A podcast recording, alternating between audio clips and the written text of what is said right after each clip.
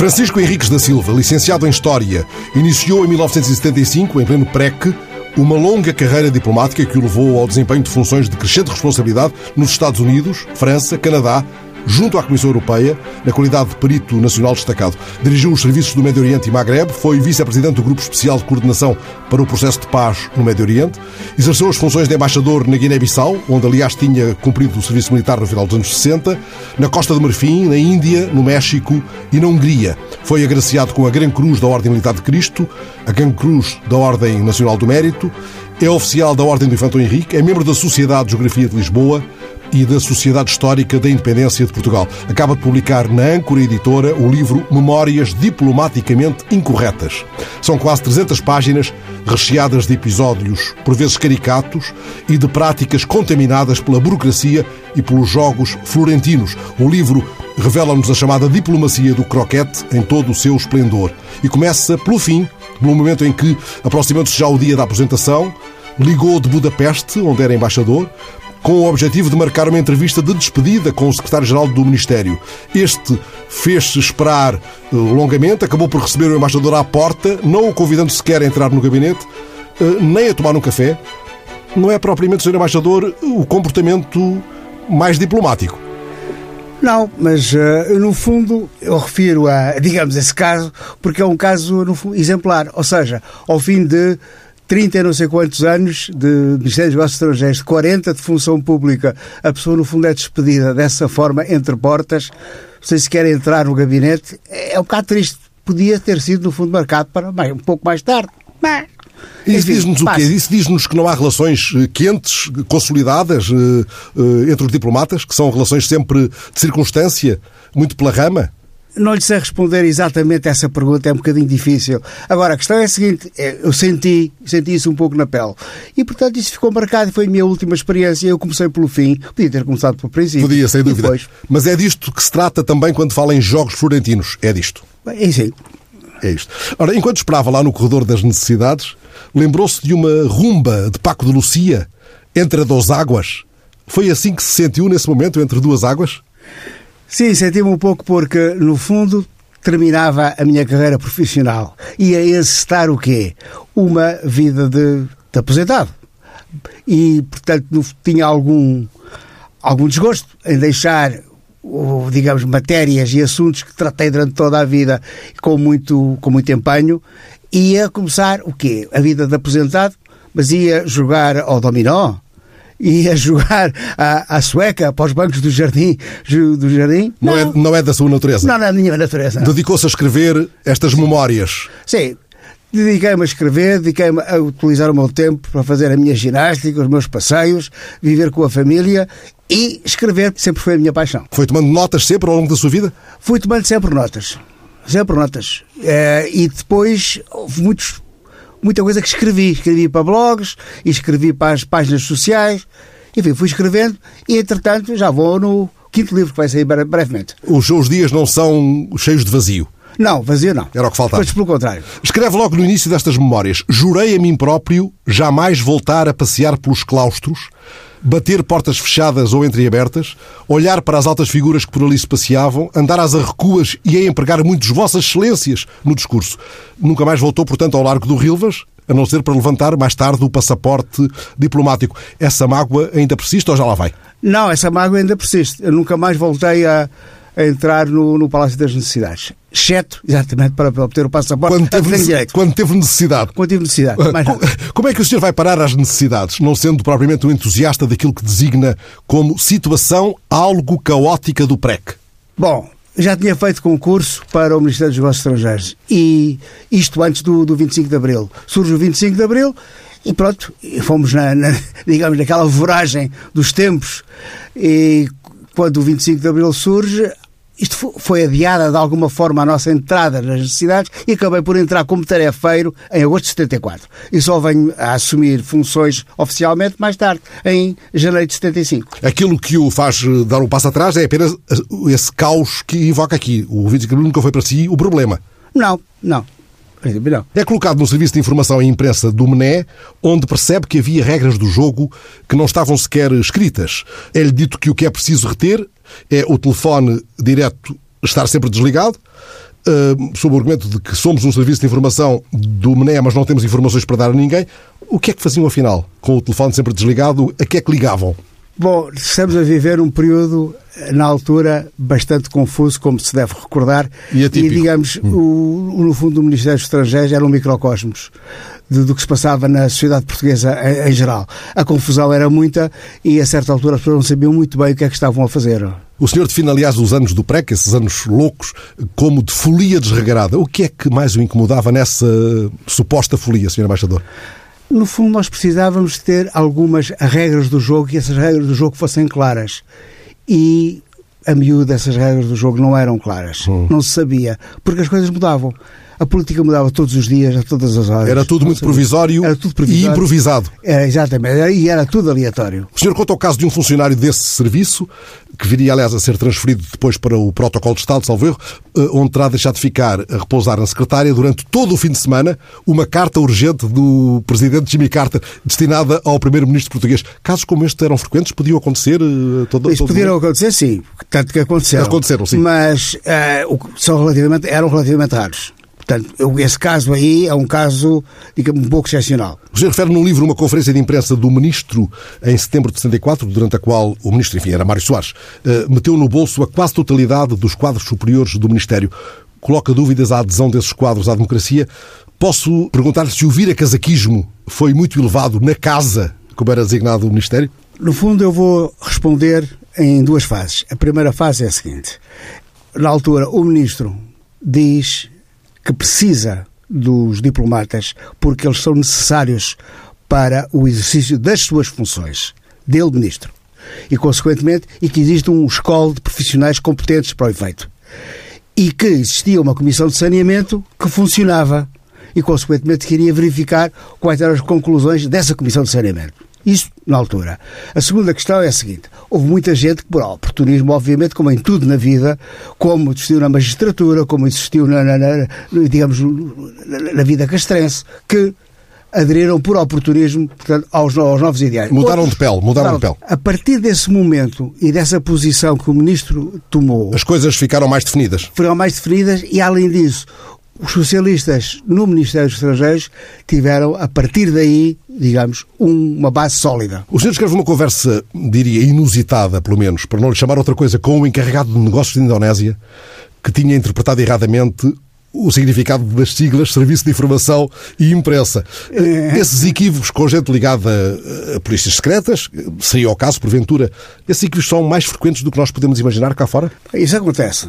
É, o que sucedeu com, no caso dos indonésios e não só, também no caso de soviéticos e até de chineses, salvo erro, é que a certa altura eles confundiram um pouco o que era serviço de informação e imprensa, que era um, um serviço para a comunicação social, com o intelligence, portanto, com os hum, serviços claro. de, de, de, informação do Estado. Sim. E passavam mensagens para nós transmitirmos aos escalões superiores pela mensagem que eles queriam fazer passar. Encriptadas, muitas vezes. Uh, e fala também o Sr. Embaixador Francisco Henriques da Silva de um estranho desinteresse dos serviços pela visita de uma figura de grande densidade, Jean-François Revel, enfim, um homem conservador, sem dúvida. Os responsáveis do MFA tinham marcado com ele um encontro mas maltrataram-no. Pelo menos quem o recebeu quem teve a incumbência de receber, uh, tratou com alguma arrogância e mesmo de uma forma quase insultuosa. Isso teve consequências logo no, no em artigos publicados no, na Rádio Europa, Europa, Europa, uh, Europa. e no L'Express. Exato. O senhor foi ator involuntário desse episódio em que o Revel, um intelectual membro da Academia Francesa de Letras, foi maltratado por um oficial. Teve consequências o caso e quais?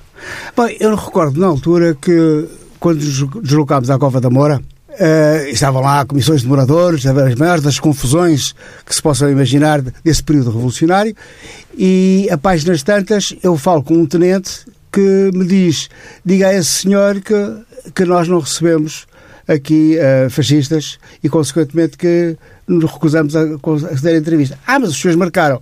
Mas não importa, diga-lhe isso, claramente.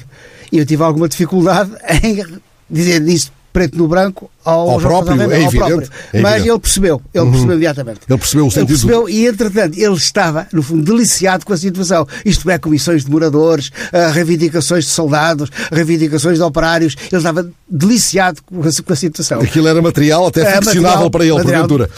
Conta no livro que acabou depois por receber um telefonema do próprio Revel, mais tarde, na sequência já do 11 de março. Lembra-se do que disseram?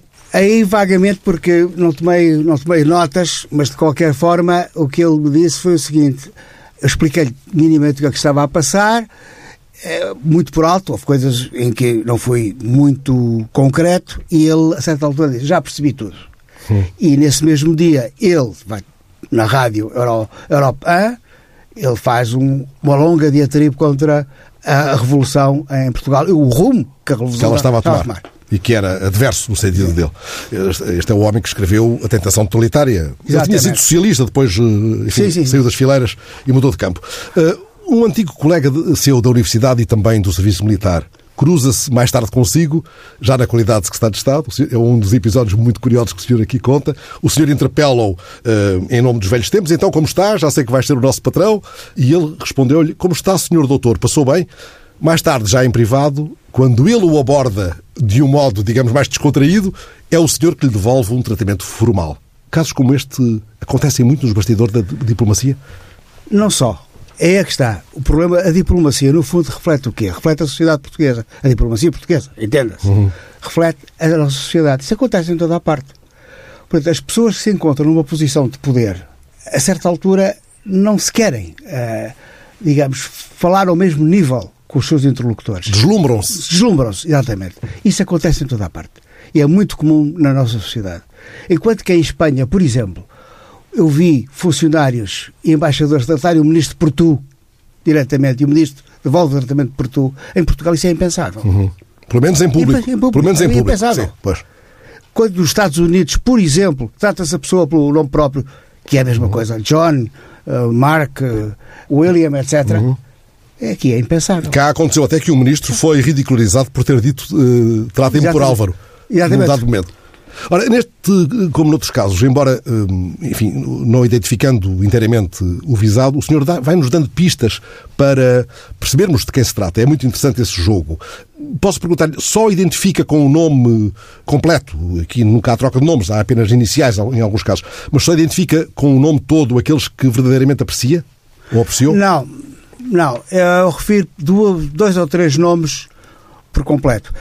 Quanto aos demais, não. Eu hum. preferi não, não os identificar completamente e deixar as pessoas na dúvida. Há uma certa ambiguidade em tudo isso. Isso é propositado. É eu, propositado. Quero, eu quero evitar problemas. Muito bem. Uh, e nós vamos lá. Conseguimos lá ir com a ajuda do calendário. Vamos lá. E às vezes não é preciso Sim, calendário. Faz, tem que fazer um pequeno trabalho de investigação. Que não nos faz mal nenhum.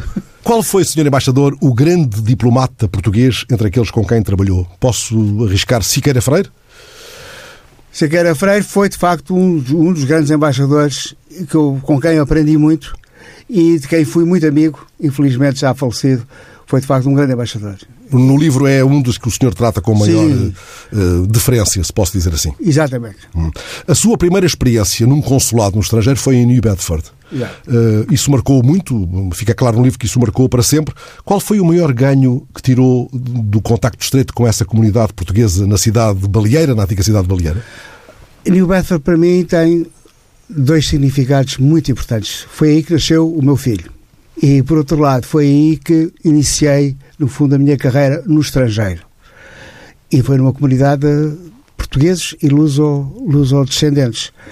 Luso muito, e, muito ligado aos Açores. Muito ligado aos Açores. E aprendi muito. Foi uma experiência muito, muito interessante, muito, muito rica do ponto de vista humano, porque estamos a contactar diariamente com, com o açoriano. E depois, repare, é uma questão aqui extremamente interessante. As pessoas chegaram aos Estados Unidos e ficaram perdidas no ano em que abandonaram os Açores, que abandonaram a Ilha de São Miguel, em que saíram de trás dos montes, em que saíram do Minho. Portanto, volta, voltam no tempo 10 anos para trás. Eles não perceberam que, entretanto, 10 anos, 20 anos, 30 anos, depende, não? É? Não perceberam que, entretanto, Portugal evoluiu. Uhum. Portugal é diferente. Portugal, em 1975, 76, não é a mesma coisa que Portugal nos anos 40 ou nos anos 50. Pelo menos as janelas foram abertas, entrava ar, sim. Entrava ar, é uhum. diferente. Uhum, claro. Completamente diferente. Essas pessoas não viviam cristalizadas no tempo. A descrição que o senhor faz de uma visita lá a New Bedford de um secretário de Estado das Comunidades é digna de um filme. Aliás, merecia um tratamento à parte uh, para um pequeno documentário que seja. Sua Excelência e comitiva, estou a usar a sua, a sua expressão, tinham alugado várias limusines em Boston para se deslocarem pelas diversas comunidades. Só que a chegada a Boston uh, começa com um atraso considerável porque a comitiva acordou tarde, o secretário de Estado esteve horas ao telefone com Lisboa, a senhora dele foi às compras e foi o senhor embaixador que uh, ficou horas a secar no hall do, do Hotel 5 Estrelas e ainda levou com o enfado do secretário de Estado quando lhe fez o briefing para a sessão que iria decorrer logo a seguir. Ao longo da sua vida profissional, pôde confirmar que a prepotência anda muitas vezes de mão dada com a mediocridade? Bom, para já vou corrigir um pouco aquilo que disse, porque não foi em Boston que isso passou, foi, eles vinham de Boston para New Bedford. Ah, então Eu foi estava em à espera em New Bedford. Ah, eles atrasaram-se em Boston. Atrasaram-se em Boston. Portanto, não se atrasam Muito bem. em New Bedford. A questão é essa. Agora, disse-me exatamente que a mediocridade Sim, e a competência, andam ali uh, ombro a ombro. é uma conclusão, uma ilação que se pode, ter- pode tirar. É, é evidente que, a partir do momento em que o, um determinado indivíduo chega a uma posição de poder, quer exercer o poder e, portanto, exerce-o. E muitas vezes não é competente para o efeito. Muitas vezes não é apenas querer, é preciso saber para poder exercer o poder. É, é uma arte também. É não uma arte também. Claro. Depois de New Bedford, Paris, tratava, em Paris tratava da cifra e do expediente geral, enfim, tratava de muita coisa, da informação sobre política interna francesa, eh, da representação portuguesa no COCOM, que é uma estrutura que muitos não reconhecerão, mas, enfim... eh, podia existiu tra- em existiu tempos. em tempos e que podia tratar já de, de discutir eh, o material nuclear que era exportado para a Roménia, como o senhor aqui conta, ou aparelhos de televisão a cores para a Polónia. Enfim, o que é que ocupou mais tempo com esta, com esta multiplicidade de tarefas que lhe foi distribuída? Olha, não sei, isso não sei dizer ao certo porque as tarefas eram tão diversificadas que estava permanentemente ocupado. Manhã, de tarde e de noite. Mas, de qualquer forma, por exemplo, aí o COCOM era o controle de exportações para o, o Bloco de Leste. Ah, depois, o- tudo mais, a política interna francesa, enfim, íamos seguindo. Íamos seguindo também o- tudo. Serviço de Justiça, tudo o que vinha à rede era peixe, Era peixe. dizer em, em bom português. É aí em Paris que o senhor conhece uma personagem que eu adivinho fascinante. O senhor dá muito pouca informação sobre este, este porteiro da embaixada, um judeu de origem búlgara, eh, que tinha combatido na resistência. Esse homem conta-lhe coisas incríveis. Há ali duas ou três páginas que eu recomendo vivamente, porque esse homem fala-lhe, por exemplo, dos telefonemas noturnos de Salazar no tempo do embaixador Marcelo Matias. Só essas conversas davam para um livro ou para parte dele. O que é que guarda desse homem, de histórias que lhe foram contadas por ele? Há uma história extraordinária que ele me conta. Ele diz-me a certas páginas tantas: Ah, sabe, o doutor Salazar não tinha secretária. Eu disse: Não tinha secretária? Mas não é possível. Não. Ele telefonava para cá, a altas horas da, da noite, e era eu que atendia ao telefone, não havia aqui mais ninguém. Ele dizia-me: Eu quero falar, dizia-me em francês, eu quero falar com o embaixador Marcelo Matias. Ah, Dizia-me isto. E, e mas quem é que está? Quem é que está ao telefone? Daqui fala o Presidente do Conselho de Ministros de Portugal. O que é extraordinário, porque é impensável em França que o Presidente do, do Ligue diretamente para quem quer que ou, seja. o- Sim. ou o chefe de Estado, ou mesmo um ministro qualquer, que ligasse diretamente para, para, para uma embaixada e falasse diretamente com o porteiro. E era este porteiro Era- que atendia a chamada. Antes de que atendia às chamadas fora de horas. Como responsável pela cifra, eh, já aqui referida, o senhor descobriu também, conta isso no livro, objetos curiosos, documentos guardados num cofre. O que é que nos pode contar sobre isso? A certa altura eu descobri, não fiquei com o papel, mas uma folha de papel, ou uma ou duas folhas de papel, com manuscrita a lápis e que presumo que era a letra, presumo, que era a letra do, do professor Salazar. Isso, isso, eu, isso eu via. Sim. E, e coisas muito curiosas. Por exemplo, descobri também ah, livros, isso não relato, não relato na- nesta obra, mas descobri livros relativos à mudança de- do regime monárquico para o regime republicano. Em que, a certa altura, o- os embaixadores que estavam em posto se queixavam de não receber. Informação. Não, não, receber- não receberem salário. Ah, Em 1910, 1911. Sim, sim. Eu vi, esses livros existem. É boa.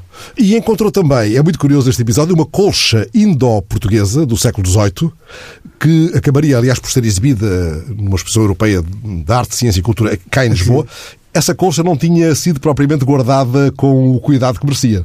Não, estava numa, estava numa gaveta da, da Copa. Da embaixada em Ah, Paris. assim à balda, se posso uh, ser tão Sim, prosaico. foi, foi- não, não sei quem é que a descobriu depois e depois verificou-se que era uma coisa rara, não é? Do século XVIII. Sim. E foi aproveitada. Foi aproveitada, claro. claro, Ainda bem. Senhor Embaixador, se um certo ministro conselheiro da Embaixada em Paris enviar uma nota para o Ministério Francês dos Negócios Estrangeiros pedindo autorização para que um trenó vá pescar ao Golfo da Gasconha, a chacota espalha-se pelos corredores todos ou é preciso engolir em seco? Eu ficava mais na segunda alternativa, é preciso incluir em seco, porque a primeira é de facto bastante grave. Foi o que fizeram lá, foi ter engolir em seco quando souberam da história? Bom, eu tive, eu tive no fundo que confrontar-me com os funcionários do, do Quai d'Orsay, do Ministério dos Estrangeiros francês, e explicar a situação da melhor maneira, engolindo em seco, para evitar os sorrisos que já se esboçavam na cara dos meus interlocutores. O ministro conselheiro queria, obviamente, pedir um, perguntar se um arrastão poderia pescar nas águas do, do Golfo da, da Gascolha, mas então não tinha um dicionário à mão para resolver o, o problema da tradução? Bom, ele sabia de facto muito bem francês e dizia: Eu não, não recebo lições de ninguém. Nem de dicionários. Acabou. Está bem, vai assim. e se esse mesmo ministro conselheiro queimar livros no pátio das traseiras da embaixada, pode não ser chamado à pedra? Bom, ele estava a queimar livros para ali estavam, ou seja, o que ele considerava lixo, mas que no fundo, para alguns, podia ser interpretado como um ato da fé. Ou seja, voltávamos aos tempos da Inquisição do século XVI Sim, sim. ou XVII. Não, não tem de memória que livros pudessem ser? Não, eram livros, livros Hum. publicações várias, sei lá, da agência do ultramar, e coisa- mas enfim, podiam ter algum, algum interesse em termos de, em termos de, de interesse histórico. Sim, por consulta de historiadores, Consulta, justamente. Há episódios contados neste livro que se afiguram às vezes mais inverosímeis do que momentos de ficção pura. As diligências de um certo secretário de Estado para que um imigrante português pudesse lançar em Paris uma rádio livre é um desses casos. Uma rádio livre de expressão portuguesa, entendamos. Esse homem chegou ao ridículo de pressionar o ministro francês da comunicação, tanto quanto o senhor aqui conta, ao ponto de este ser obrigado a a lembrá-lo de que uma rádio livre não pode contar com o apoio de um governo estrangeiro. Um país pode ser humilhado por comportamentos dos seus representantes? É evidente que pode. E muitas vezes há, há passos, no fundo, maldados. E aí, de facto, foi um passo maldado. Havia todo o interesse em que existisse uma rádio livre portuguesa na região de Paris, mas a questão é esta: havia que dar tempo ao tempo e negociar o assunto muito bem. O senhor hum, regressa a Lisboa, é colocado na repartição política da Europa e da América, prepara dossiês para o Ministério dos Negócios Estrangeiros sobre as negociações das lajes, por exemplo, ou sobre as relações com a antiga RDA. Permita-me que leia uma passagem do livro que remete precisamente para uma reunião eh, num dos salões nobres das necessidades com a delegação da ex-RDA. Se bem me lembro, de um lado, a delegação portuguesa, chefiada pelo próprio Ministro dos Estrangeiros, que lá ia debitando o seu discurso sobre a África, ao que os alemães de leste repetiam, educada mas firmemente, os chavões comunoides do costume do que é que se estava à espera. A conversa ia definhando e pouco a pouco, eh, e o a, pouco, a pouco e pouco, e o interesse que despertava, quer num lado, quer no outro, era quase tudo. A páginas tantas, o nosso embaixador em Berlim-Leste, um tipo alentado, sanguíneo, com ar de brutamontes e uma forte pronúncia beirã, cabelo empastado e fato comprado na Rua dos Fanqueiros dos Bons Tempos, rapa do bolso um lenço alvo, imita uma série de rugidos, de, perdão, de ruídos guturais, bem puxado do fundo da garganta, após o que solta uma valente escarreta esverdeada que vai aterrar bem no centro do lenço. Como é que se pode assistir a isto sem pedir licença para sair da sala? não? Bom, o- nessa altura, os alemães de, de leste eh, ficaram a olhar estarrecidos para, para a cena e devem ter pensado o seguinte: bom, ah, os romanos chegaram a Portugal, mas eh, são capazes de não ter civilizado to- toda a Ibéria. A Lusitana deve ter escapado. a Lusitânia escapou, a parte dela. Uh, convidado depois para, para adjunto do gabinete do Ministério dos Negócios Estrangeiros, do Ministro dos Negócios Estrangeiros no governo de Cavaco. Um, é nessas funções que se vê envolvido num caso ligado ao escândalo Irão Contras. O caso meteu até um presumível agente da CIA que pretendia garantir uma escala para um voo fora dos radares. Como é que o senhor se desenvencilhou deste barbicacho? Bom, essa questão aí foi, foi bastante complicada porque a pressão, a pressão era muito grande. Pois. Ah, na altura, eu não explico bem isso no livro, até porque há coisas que me escapam de- desse episódio. A história é esta. A páginas tantas, a Casa Branca ultrapassa o Departamento de Estado. O Departamento de Estado é o que é o nosso interlocutor através da Embaixada Uhum, dos canais- americana em Lisboa, canais óbvios, sim. E a certa altura é a Casa Branca, é o Conselheiro Nacional de Segurança que vem ao telefone, ele diretamente, e que pede Bem, primeiro, antes, de, antes disso, foi um funcionário que nós não sabíamos quem era da Embaixada. Presumivelmente um agente da CIA. Da CIA, sim. E depois, mais tarde, passadas umas horas, aparece o próprio Conselheiro Nacional de Segurança ao, ao telefone. Ou seja, percebemos aí que o assunto era estava, estava em escalada, sim. Estava em escalada. E atenção, repare bem, é, é a Casa Branca a ultrapassar o, o circuito normal que seria o Departamento de Estado. Sim, o assunto, é, o, o assunto era escaldante. Uh, um secretário de Estado dá-lhe duas horas para traduzir uma carta em árabe, que fora enviada pela Embaixada do Iraque. É mais um momento caricato do Largo do Rilvas. Quer partilhá-lo com os ouvidos? Bom, a certa altura, esse, esse senhor diz-me: tem aqui esta carta que está escrita em árabe e mandar que arranje-me um, um tradutor. E eu disse, oh, oh, Sr. Secretário de Estado, eu não sei, não tenho aqui tradutor nenhum à, à mão, não sei o que é que é de fazer. Ah, não, tem que me arranjar um, um tradutor para esta carta, tem que saber. Eu disse, bom, o senhor tem duas horas para resolver o assunto e tem que ter aqui a tradução. O que é que eu faço? Fui, fui, voltei, fui ao meu gabinete, comecei a pensar e disse o seguinte, ora bem, as línguas diplomáticas é o inglês e o francês. Temos que nos comunicar sempre com as entidades estrangeiras numa das duas línguas. Então, deixem-me ficar tranquilamente a trabalhar noutros assuntos, a, a resolver o expediente do dia e passadas duas horas cheguei e disse ó oh, Sr. Secretário de Estado uh, sabe, não encontramos nenhum tradutor é pena, mas há uma questão que é certa, é que as línguas diplomáticas é o inglês e o francês, logo a Embaixada do Iraque devia ter-nos apresentado a tradução em inglês ou francês Hum. da carta em árabe. Ah, já me podia ter dito. Eu, Mas o senhor não perguntou, o senhor pediu, pediu para traduzir, eu não, eu não tinha ninguém para traduzir a carta. Foi isso que se passou. E depois, o que é que dizia a carta? Era o cumprimento de ano novo. Eu vou-lhe só dizer uma coisa. Sabe porquê? Porque, em princípio, eu acho que levei a vida demasiado a sério. E a vida não é para ser levada a sério. Porque, como dizia o Harold Hubert, uh, norte-americano, que foi anarquista, filósofo, etc., ele dizia: a vida não se pode levar a sério, a gente não sai vivo dela. É exatamente isso que eu E penso. até nos pode cair o mundo na cabeça É, se, se somos muito sisudos na, na abordagem ao que nos acontece. Eu acho que, no fundo, temos que descontrair, descomprimir. Eu nunca descomprimi, mas descomprimo agora. Descobrimos agora, claro, é, é, também tem direito. Segue-se o Canadá, eh, aí é confrontado co- de repente com a ameaça de deportação iminente de cerca de 5 mil portugueses que para lá tinham eh, imigrado, alegando perseguição religiosa em Portugal. Cedo percebeu que se tratava de um ardil de difícil resolução. O que é que se passou? Eu confesso que não tenho memória desse tempo, aliás, nem sei se estaria cá, mas eh, eh, não tenho memória dessa notícia. O que é que aconteceu exatamente? Bom, existia na altura um circuito mafioso, digamos assim, constituído por vários advogados, uns eh, em Lisboa, outros Porto, eh, Açores, Ponta Delgada, creio eu, eh, no Canadá, Montreal e, e Toronto. E então o esquema era este. As pessoas iam para o Canadá com o visto de turista, na altura era necessário o visto, e ao chegarem ao Canadá declaravam eu sou testemunha de Jeová e estou sujeito a perseguições religiosas em Portugal, devido à minha religião. Aí, como se diz em bom português, alto e para o baile, vamos averiguar qual é a situação, se isso de facto é verdade. Entretanto, não há um, nem dois, nem três. Podiam ser um, um número muito limitado. Não, cinco mil? São 5 mil. Mas as Com autoridades canadianas não tentam hum, perceber isso junto das autoridades eh, portuguesas? Repare, a mentalidade canadiana é, digamos, tipicamente anglo-saxónica neste sentido. Em princípio, as pessoas têm sempre razão, até prova em contrário. Logo, vamos dar razão a esta gente e verificar, de facto, o contra- contraditório. Sim. Quando se percebeu a coisa. Hoje se percebeu, no fundo, que havia uma marosca por trás de tudo Claro. isto e, e- e complicada.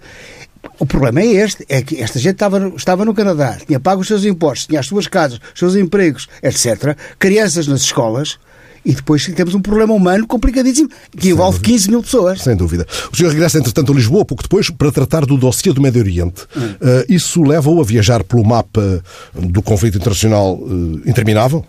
Uh, Itzhak Rabin e Ana Ashrawi, do que eu li, parecem-me ter sido duas das personalidades que o impressionaram mais. Talvez esteja enganado, mas uh, do que li, fiquei com esta ideia. O que o impressionaram, não sei se negativa, se positivamente. Mas porquê é que eu fiquei com este sentimento? Não, impressionaram positivamente. Uhum. Agora, uh, o que me impressionou negativamente foi, de facto, a, na altura, a atitude de grande parte do, dos israelitas. Não digo todos, mas grande parte deles. Porque havia uma atitude de hostilidade muito grande em relação à Europa. A Europa, para eles, israelitas, estava feita com, com os árabes, com os palestinianos e, consequentemente, a Europa não era de confiar. E parece-me que isto era uma atitude, para, para nós, isto era muito negativo. Além disso, os israelitas, no fundo, também pretendiam manter uma boa relação com a Europa. Ora, isto é contraditório. Absolutamente contraditório, claro. Depois eh, passa por Moscovo, e é chamado a Bruxelas, onde o até então Ministro dos Negócios Estrangeiros é nomeado Comissário Europeu. Foi trabalhar para um gabinete chefiado pelo atual Governador do Banco de Portugal. Foi uma experiência estimulante para si? Foi estimulante, mas muito, muito trabalhosa. A certa altura nós estamos em, em Bruxelas e é um pouco como as abelhas na colmeia. Estamos a trabalhar incessantemente e não sabemos muito bem o que é que estamos a fazer. Porque o que é que isto, tudo isto conduz? Hum, conduz uma atividade aqui. febril. É uma atividade febril, permanente e incessante, mas conduz aqui. Hum. Vamos, e no fundo vamos caminhar para quê? Para uma Europa federal, para uma Europa confederal, para um outro tipo de, de organização qualquer, o sistema intergovernamental, não sabemos. E ainda hoje não, ainda não hoje, percebe muito bem para onde é que se caminha? Ainda hoje, porque no fundo há os prós e contras há quem seja favorável ao federalismo, quem seja contrário. Eu parece-me neste momento, e tendo em conta a situação em que vivemos, é muito difícil caminhar uh, nesse sentido. Hum. Tem que caminhar com pequenos passos, com muito cuidado. Política dos pequenos passos. Escreve que com Delors, um assumido workaholic, uh, os dossiês avançavam mesmo.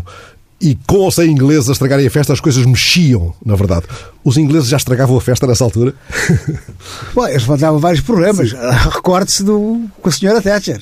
Sim, claro. Eu quero o meu dinheiro de volta. Sim, sim. Enfim, isso continuava. Os ingleses tiveram sempre uma noção da, da União Europeia, que é uma posição sui generis. Como seja, um corpo estranho. Não, não. Uh, eles, no fundo, consideram que, que, que era uma espécie de EFTA em Ponto Grande. Ou seja, isto, isto é um, mercado único e vale a pena. Hum. Agora, mais resto, do que isso, mais do que isso, não. O resto não.